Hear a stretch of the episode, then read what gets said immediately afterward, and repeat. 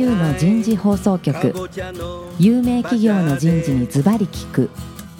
年間約500社を訪問し続けている人事のスペシャリストでありシンガーソングライターとしても活躍する楠田優が有名企業の人事を招いて企業が抱える課題や実際の事例を紹介しながら解決策を模索していきます。この番組は株式会社マネジメントサービスセンタービジネスコーチ株式会社株式会社ワークスジャパンの提供でお送りいたします管理職の僕があとはやるから楠田優の人事放送局パーソナリティの楠田優です。えー今日は4回にわたりお送りしている最後になりますが、テーマは ANA の、あ、失礼しました。ANA の整備部門に聞く社員のやりがいの高め方。今日最終回は課題、あ、失礼しました。現状の課題と今後になります。早速ゲストの方をご紹介いたしましょう。全日本空輸株式会社整備センター教育訓練部基礎教育チーム教官の専門部長である加藤悟さんです。加藤さん、今日もどうぞよろしくお願いします。よろしくお願いします。続きまして、全日本空輸株式会社整備センター教育訓練部基礎教育チーム教官マネージャーの酒井勝次さんです。酒井さん、どうぞよろしくお願いします。よろしくお願いします。続きまして、ANA ビジネスソリューション株式会社営業本部研修事業部参与の宮崎史郎さんです。宮崎さん、今日もどうぞよろしくお願いします。よろしくお願いします。最後にビジネスコーチ株式会社執行役員クラウド営業部部長の英木健太郎さんです。英木さん、今日もどうぞよろしくお願いします。はい、お願いします。さあ、一回からね、ずっといろいろ話を聞いてきましたけど、特に今回ね、先週のね、やりがい成果をつなげる新任チーフ研修とクラウドコーチング、これすごかったな。とはいえね、これやっぱまだまだまだ去年からやり始めたばかりですけど、今後ね、どうありたいのかな、課題っていうのも多分なんかあるんだろうかなというふうに思いますけど、いかがですか？そうですね。あの、もちろんあの回数がまだ少ないので、うんまあこれからっていうところがあるんですけども、うん。一つあの、ステークホルダーになっていただいている、はい。あの、マネージャーの方マネージャーさん。の、まあ参画意識というか、そうんまあそういったところが少し、うん。まあ宣伝も少なかったということもあるんでしょうけども、なるほどちょっとあの、その辺がうまくこう、噛み合ってないかなというところがちょっと課題かななんていうふうに思ってます。うん、ありがとうございます。酒井さん、あの、チーフっていうのは、その整備のね、入社10年目ぐらいとおっしゃってたけど、マネージャーっていうのはどのぐらいなんですか？なってから4、5年 ?4、5年。ぐらいから。そうすると37、8。そうですね。入社15年だね、大体。そうですねはいおーなるほどね。そうするとまだまだ、ちょっと時間かかるし、そのマネージャーにも理解をしてもらわないといけないですね。うん、なるほどな。まあでも話聞いてると、まあね、チーフ研修これ受けた方がマネージャーになればいいんだろうけど、4、5年。でも待ってらんないね、これもね。もうちょっと何かこう、教育訓練部として、手差し伸べる仕組みがもしかしたらあったらいいね。課題というのは、そのマネージャークラスにもそういうのを気づいてもらうっていう。ところが必要で、そのチーフ研修で、今回あの、説明を組織的に行いまして、はいマネージャーの会も含めてですけれども、うんうんあの、研修が始まる前までに、ちょっと無理言ってるんですけれども、まあその説明もするんですけど、最終的に研修始まる前に、そのステークホルダーとコーチ役をうん決めてきてくれと。おお、そうなんだ。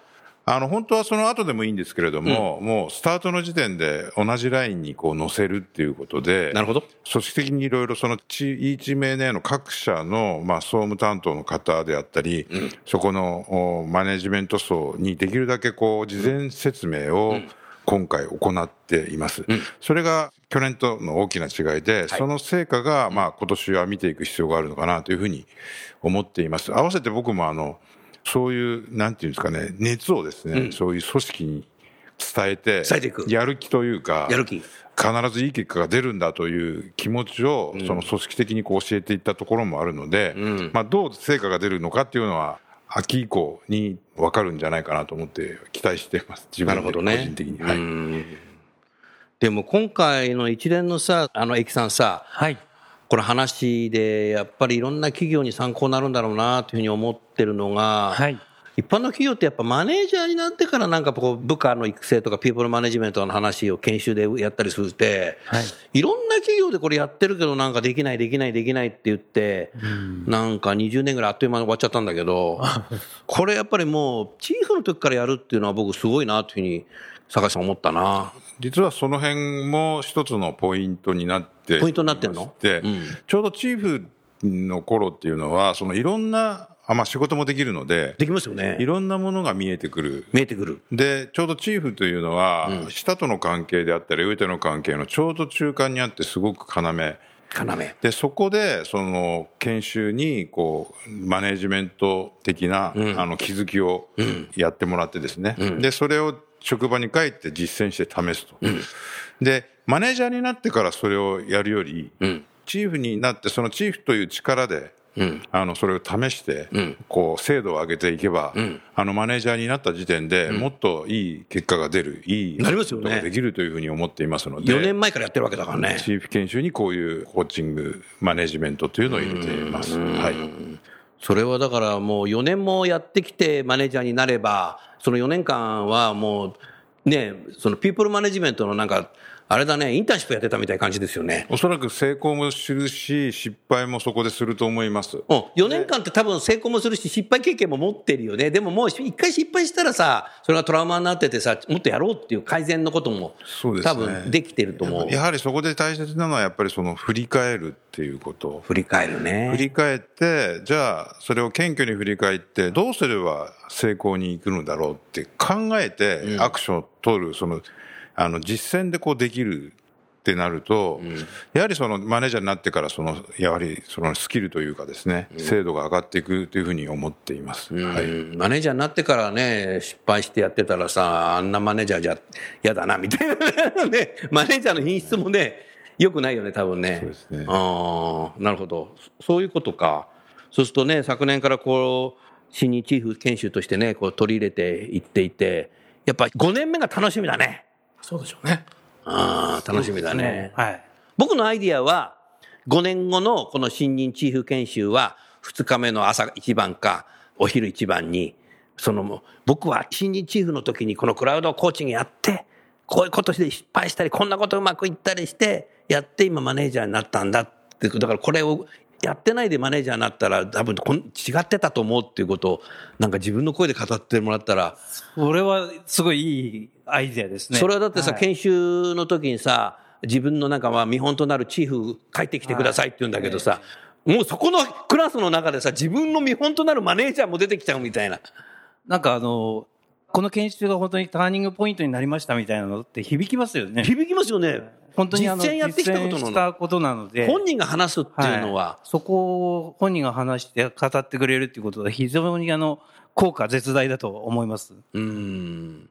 もうだからそれ、次回さ、次回このさ、ぜひあの皆さん自身さ、講師されてるんだろうから、新任チーフ研修でさ、最後にさ、皆さんの中から4、5年経った時、マネージャーになった時に、ここに来て喋ってねっていうちょっと大きな目標を持たせるって。ねこれどうこれ？そうですねこれ言ってよ、これ。いい企画だと今。番組中考えちゃったよ。でも重要だよね。人を動かすって多分こういうことだと思うんだよね。そしたら俺目指すぞみたいな。そして今度5年後に来たしない5年前に言われたから来ましたっていう。多分。なんかすごくポジティブだね。うん。他に何か課題とか今後こうしたいなとかっていうのなんかまだね会社として決まってなくても個人的な意見でもいいと思いますしございますか？エキさんどうぞ。はい。ちょっと視点が変わるんですけれども、いいですよ。新任チーフ研修の品質はすごい高いとリスナーの皆さんも思ってると思うんですね。そうだね。そうなりますと、え、クラウドコーチングって別にいらないんじゃない？というふうにうん思われる方もいらっしゃると思います。これの存在価値って何？って思われる方もいらっしゃるとなるほど思います。。うん。それに対して私がお答えいたしますと、うん。意識が高い人はうん新任チーフ研修でもうマインドセットされると思います。なるほど。こういった振り返りのスマホのようなツールがなくてもうんやると思います。うん。ただ、そうじゃない方もいらっしゃいます。うんそういう方はどういう方かというと、いや、決まったはいいんだけど、今まで例えば、挨拶をしたことない人が、うんいきなりこれで、まあ、大事だなって気づいて現場でやるにしても、うんやっぱ恥じらいがあったりとか、あるあるある。ちょっと今更なあるあるあるあると思うんですね。うん。そういった方々の背中を押すツールがうん、このクラウドコーチングなるほどで。す。で、それがどういうものかというと、ステークホルダーの方が、その新任チーフが掲げた行動項目を実際見るんです。観察するんですね。うんそれに対してちゃんと評価してあげる。うん。あとは1週間に1回ふ振り返りをすることによって自分がちゃんとこういった当たり前なことをきちんとできるのかっていうことを加藤さんおっしゃった通り振り返りをすることによって意識づけをさらに加速させていく。なるほど。つまりこの仕組みがあるとより多くの方が行動変容へとつながると、うんそういったツールになっております。でその結果どうなるかというとお関係性が改善される、うん。周囲との関係の質が改善されることによって、うん。それが結果として組織の成果につながっていくと、うん。お組織の成果とは ANA さんですと作業安全品質のお維持うん。というところだと思うんですけれども、うん。そういったところにゆくゆくはつながっていければと。で、そのための仕組みがクラウドコーチングになれればいいと思ってお手伝いをしております。うん。はい。多分ね、このクラウドコーチングで、その、新任のマネージャーが自分でこう、記入したものっていうのは、はい。あの、傾向が分かってくるでしょ？たくさん集まると。そうですね。あの、傾向がわかります。分かりますよね。はい。そうするとやっぱりこういう傾向のことをやっぱやっていくと、マネージャーになってもこういうふうになるとかさ、そういうのも多分分かってくるよ、今度。どんどんどんどんデータ蓄積しておくと。はい。まさにその通りだと思います。うんはい。でで、こういうこと書いたけどなんかできないっていうのも分かったら面白いね。そうですね。そうすると、こういうのあまり大きく書くと、ちっちゃいかもしれないけど、意外とできない。できない理由は何かっていうと恥ずかしいとかさ。そこはじゃあどうしたらいいかって言って、また違う研修っていうか、違うなんか教え方が出てくるかもしれないね。うん。だからやっぱりこれからやっぱそういう受講した人の記入したものをうまく分析していくっていうことで、もっと早くこう成長させたりする。またはできないものに対してなんか教育訓練の方でもっと違うことを教えるとかっていうことにすると、教え方の品質も向上していくんじゃないかなと、そのふうに思ったな、これ。あの、整備部門特有の実は訓練っていうのがございまして、はい。それはあの、資格を持っている人、例えばあの、先ほどお話ししましたあの、一等航空整備士っていう、そういう資格を持っている人、はい。それから社内資格を持っている人に、ヒューマンファクター訓練っていうのは実は毎年実施ヒューマンファクター訓練？はいどんなことやるんですか？まあ人はとにかくミスをするので、うん。どうやったらまあミスをしなくなるヒューマンンエラーね。はい、ヒューマンエラーの対策の、うんそういった訓練を実施してます。やってんだ。で、先ほどあのスタッフも含めて4800人と言いましたけども、はい整備の多分現業だと3000人ぐらいだと思います。なるほど。で、その人たちが年間毎年1300人、うん。そのヒューマンエラーに対する訓練を受けているんです、なるほど。で、私もその教官やってますけども、はいその中でも、あの、常々言ってるのは人との関係性が大事だよっていうようなことを、うんうんそのエラーをしないために、させないために、うんヒューマン、その人間関係が大事だということを、うん繰り返し繰り返しその訓練の中で訴えています。うん。ですから、あの、フォローが必要だっていう意味で言えば、少しそういった別な訓練の中でフォローが少しはできているかなというふうに今思っています。うん。ヒューマンエラーってやっぱり起きるんだよね。これ整備の問題にあって普通いろんな会社であんのが、言ったよねと、いや聞いてませんみたいな。非常に多いんです、そういうことが。あ、ある、あるよね。非常に多いです。夫婦の中でもありそうですね、これ。何みんな縦にヒューマンエラーをこう調べていくと、A さんと B さんが仲悪いとか、あこう、なんていうか、大先輩で声かけらんないとか、そういう事例も出てくるので、それもあるね。そういう関係の質を事前にこう作っていれば、そういうことも減っていくんじゃないかというふうに我々も考えていますので、まあ、そこにも効果はあの出てくるんじゃないかな人間を尊重すると。だからやっぱこういうことが僕も1回目か2回目言ったけど、ダダイバーシティにつながってくるよ。そうですね。うん。どうぞ。はい。あの、今、ヒューマンエラーという言葉が出ました。まあ、私が今勤めている会社、ANA ビジネスソリューションは、ヒューマンエラー対策をん世の中に、まあ、どうしたら防ぐことができるかという研修を、ええ、あの、しているところでございます。お、素晴らしい。はい。えーそういうところからすると、やはりその人と人との関係、うん。もしくはその個人の問題が大体8割ぐらいを占める。いわゆるその失敗、ヒューマンエラーの8割は、いわゆる人と人、もしくは自分自身の問題だ。まあ、こういうあの結果が出てるんですね。なるほど。そういうとこからすると、お何も難しいことをして、まあ、事故、お不具合を減らすんではなくて、えー今話題になっているその人と人との関係、この関係を良くすると、必ず品質も安全性も生産性も上がる。これはもう間違いない間違いないですよねですね。うんはい。人間社会だからね。そうですね。うん。だからやっぱもうね、繰り返しになるけど、やはり、ロボットだとか AI だとかそういうのが職場にこう入ってくる、いろんな職場にね、あらゆる企業の職場に入ってくると、やっぱり生身の人間同士のヒューマンエラーの問題っていうのは、改めて重要になってくるなっていうふうに今日思ったね。うん、そこ重要ですよね。うん。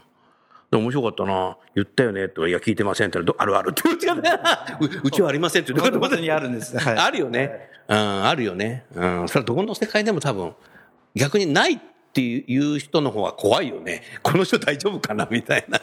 うん。ますますあの最近の若い人たちはやっぱ自ら発信するっていうの少なくなってきてるようにおっしゃる通りだね。思うので、なおさらそういうのって大事になってくると思います。うん。そう、あの、最近の若い人たちってね、ゼネレーション Z だとかデジタル世代っていうけども、やっぱり対話の中で聞いて動くっていうよりも、なんか物見て、スマホで見て動くっていう方が多くなっちゃってるので、これ社会に適応しなくなっちゃう。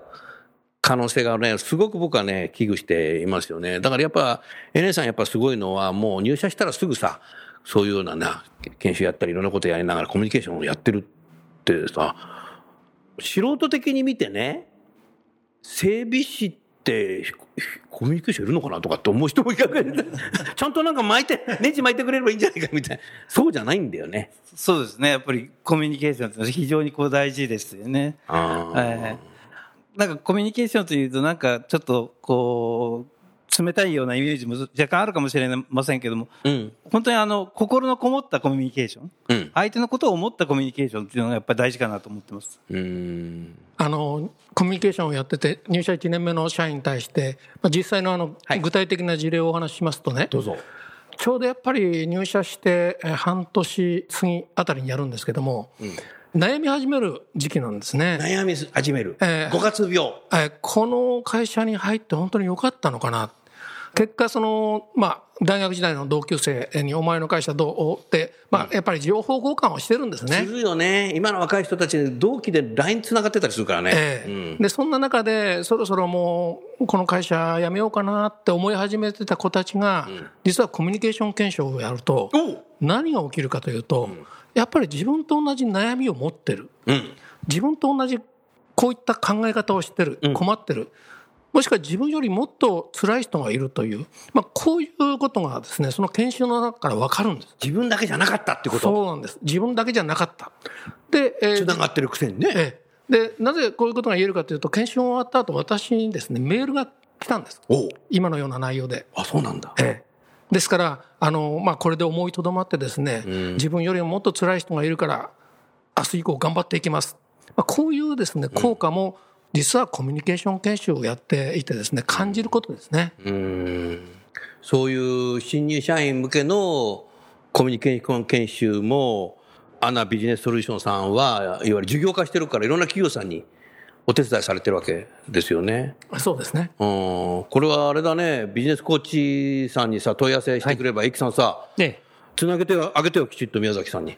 今まさにそういう一緒にできるね。一緒にできるんですあのワンワンもコミュニケーションもあるし、いろいろと。はいうん。ワンストップソリューションができるね。そうですねうんこれはすごいね。うん。いや、ね、でも悩むよ。昔から5月病ってあるもん。特に5月連、10連休あるからね、最近。で、あるんだよね。こんなはずじゃなかったとか、どうしたらいいかな、なんで自分だけ悩まなきゃいけないのかな。いや、実はみんな悩んでました、みたいな。そこでコミュニケーションの研修やるっていうのは、グッドタイミングだね、それ。ねえ。僕が20代の時やってよ。あ、もう遅いよ、みたいな。45年も前だね。えーいや、いい時代ですね。さあ、残りあと9分あります。何かね、はいこの一連のことを通して、または、その課題、今後こうしていきたいっていうのはもしあればぜひ講師としていかがですか？今回ちょっと狙いというか、ちょっと被るかもしれないんですけど、えっと、研修って、あの、やはりその、組織の送り出す方が、どういう研修を、その、新日チーフなり、その、行く人、受講生が受けていくのかっていうのを、やっぱ知らないといけないんですよ。なるほど。で、帰ってきた時に、どうだった？面白かったろうって、そういう、そのリアクションっていうか、あなたの研修を僕は興味を持って送り出しているし、帰ってきた時も、あの、そういうのを知りたいから教えてくれよって、そういうことができるような組織に持っていきたいと。それはね、素晴らしいことだと思うね。でそれの送り出す時も、暇だから行ってこいじゃなくて、そうです。順番来たから行ってこいだけじゃなくて、この研修は何が目的なんだと。コミュニケーションはこれは整備として重要なんだと。ちゃんと学んできてね、なんか掴んできてねそうすると変わるぞ君もと。そうですだから行ってきてねって帰ってきたら、どうだった？んだって。このリアクションを組織的にできるようになる、にしたいんですね。それのきっかけが、このクラウドコーチであったり、新日不研修なんですね。そうすると、ちょっともうちょっと聞きたいのは、この例えば、新任チーフ研修を、新任チーフ研修を受ける受講者に案内するときは、本人に案内してるの？それとも上司？本人と上司あ、。両方ね。両方です。その時ね、上司が、なんか来てるから分かってるよね。だけ じゃダメだってことだよね。そうですね。それなので、今回、今年度については、その事前に、あの、研修始まる前までに、要は登場人物を決めてきてくださいと。なるほど。で、それでちょっと組織的にこう巻き込む一つのきっかけにしていこうかなというふうに思っていて、こういうのをずっと作り返していくと、それが組織風土に変わって、いや、坂井さん、それ重要だよ。になっていくんじゃないかなというふうに思っています。はい。まあ課題でもあるんですけどね。重要だね。マネージャーも大上も大変だけどね。まあ大変ですよね。忙しいから。あの、た僕、大変な気がついたら、しまった。今日からもう研修行ってるよ、みたいな。大変な中にどうできやっていくかっていうことが重要だとそこもコミュニケーションだもんね、だって。思います。はい。タイミングであったり、そういうのもうまくあの考えて、組織の関係者が、まあ本人もそうだし、考えてやればできないことではないし、力もついてくると思うんですね。そういうのを組織的にこう巻き込んでいきたいなというふうに思ってます。うんそうするとマネージャー自身が研修の中身を理解していくことが必要そうですよね。そうですどうだった？飯うまかっただろう？そこじゃダメだね。うんあの仕掛けはもう一つあって、実際にはあのマネージャーの方と事前にチーフに期待することっていうことで、おええ、そういったことの仕掛けも実はしてるんですね。してるの？はい。で、それをもって、あのチーフを研修えに例えばマネージャーどういうことをチーフに期待されてるあ例えばその部下の面倒をちゃんとしっかり見てくれよというようなこととか、うん。中にはあの部下と言っても、年上の部下もいるんですね。ああ、そうだよだからね。、まあ、そういう人たちも巻き込んで、うん。このチーフあのチームをこうよく、あのしてくれと、それからあのコミュニケーションをよく取ってくれよとか、そういったことであのチーフにこう期待することっていう、それを最初にこう事前に、うんまあ、対話してくると。で、最後は、あの、クラウドコーチングをして、うんで、そのステークホルダーに必ずマネージャーをつけると。なるほど。で、マネージャーが月一、その部下の、要は、えー新任チーフの行動を常にこう、モニターができると。うん。うん。だから非常にこう、研修の前後の机としては、まあ非常にこう、巻き込むという意味では、ん。まあ非常にいい研修にはなっているかなというふうに思います。ん。ただ、あの、新任チーフ研修は人数が少ないので、うん。それを大きなこう組織単位に広めていくとなると、まだまだそういったところに、あの広がりを見せるというところが、まあ、課題といえば課題かなというふうに思ってます。なるほどね。そうすると、宮崎さん、今のさ、お二人の話聞いてて思ったのが、もうこの今まで一連のね、中でお話が、その、やっぱり、ANA グループ全体でね、関連してるとおっしゃってたじゃないですか。だからやっぱり教育訓練部と職場、現場、整備の部門が、まあ一体になるってこと。そうです。だよね。ただなんか研修に送られてきて、はい、終わったから返したよとかってそうですアンケート5点満点中5だったやつ以上みたいな、それじゃないってことだよね。そうじゃないですそうなると単なるガス抜きになっちゃうんだよええ。福利厚生になっちゃう、研修が。そうですね。いわゆるもう研修をやりましたで終わってしまうわけです。そうそう。でアリバイになっちゃう。我々はあの昨年相当時間をかけてこのプログラムを作ってきました。うん。でいわゆるその研修の定着そして効果を出すためにどんなことをしたらいいのか散々議論しいや、もう議論したってのすごくよく分かったもん。そしてこのクラウドコーチングというまあツールですね、いわゆる習慣化させる道具を合体させた、これはやっぱり相当練りに練っていわゆる誰のことを考えて作ったか、それはもう新任チーフ、将来のマネージャー。そうですよ。ですね。いわゆる将来、背負って立つ人たちを育てるという、いわゆる我々の主催者側の熱意がないと、これはやっぱり成し遂げられない。あの一番大切なのはもうそこだと思います。熱意ね。ええそして、こういう計画を実施させてくれた、やっぱり教育訓練部。この人たちにやっぱ感謝するしかもうないと思いますね。そうするともう将来は、その、新任チーフ研修で受けた人が、また教育訓練部に来て、こうしてやるっていう、パイプラインをできると、今以上にパッションある、熱意ある人が、俺は新任チーフの時みたいな、まああのいや新入社員の時コミュニケーションを受けてみたいなさ、はい。ちょっとあの、教ね。育訓練部でなくても、うん。あの職場でもいいです、そういうパッションを持った人がいっぱいあそうそうそういっぱいできればね。はいもうそれを願って、そういう情熱がある人がマネージャーになり、やがてそのリーダーになりということになってくだされば、本当組織としてはもう、すごい強い組織になるかなというふうに思います。一連のね、エキさん話さ、4回聞いてて、はい最後思ったのは、やっぱね、これはね、特効薬じゃないんだよ。薬で言ったら漢方薬だよ、これ。で、やめたらダメなんだよ、これ。そうですね。年齢が年齢だけにこういうこと言うけどさ。宮崎さん、縦にすごい首してたけど。その通りです漢ね。方薬だね、これ。だからやめたらダメなんだよ。もうずっと飲み続ける。やり続けないとダメで。そうするとすごいことになるんだよ。そうですね。ね。いやー本当にありがとうございました。じゃあ、最後になりましたけど、あの、ゲストの方をご紹介して、番組を終わりたいと思います。全日本空輸の加藤さん、酒井さん、ANA ビジネスソリューションの宮崎さん、ビジネスコーチの駅さん、4回にわたりどうもありがとうございました。ありがとうございましたありがとうございました。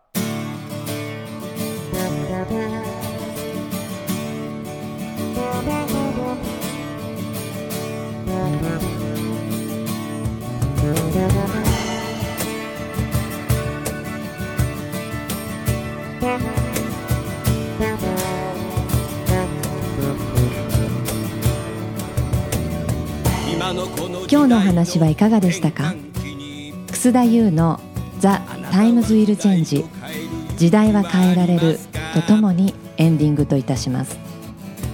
この番組は日本最大級の人事ポータルサイト HR プロのウェブサイトからもお聞きいただくことができます。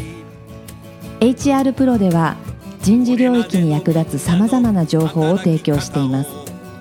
ご興味がある方はウェブサイトをご覧ください。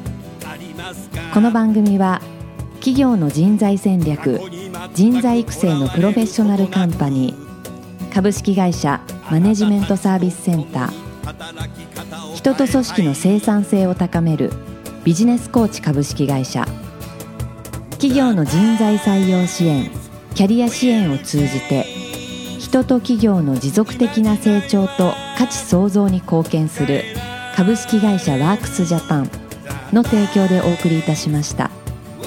それでは来週もお楽しみに。みんなで変えよ。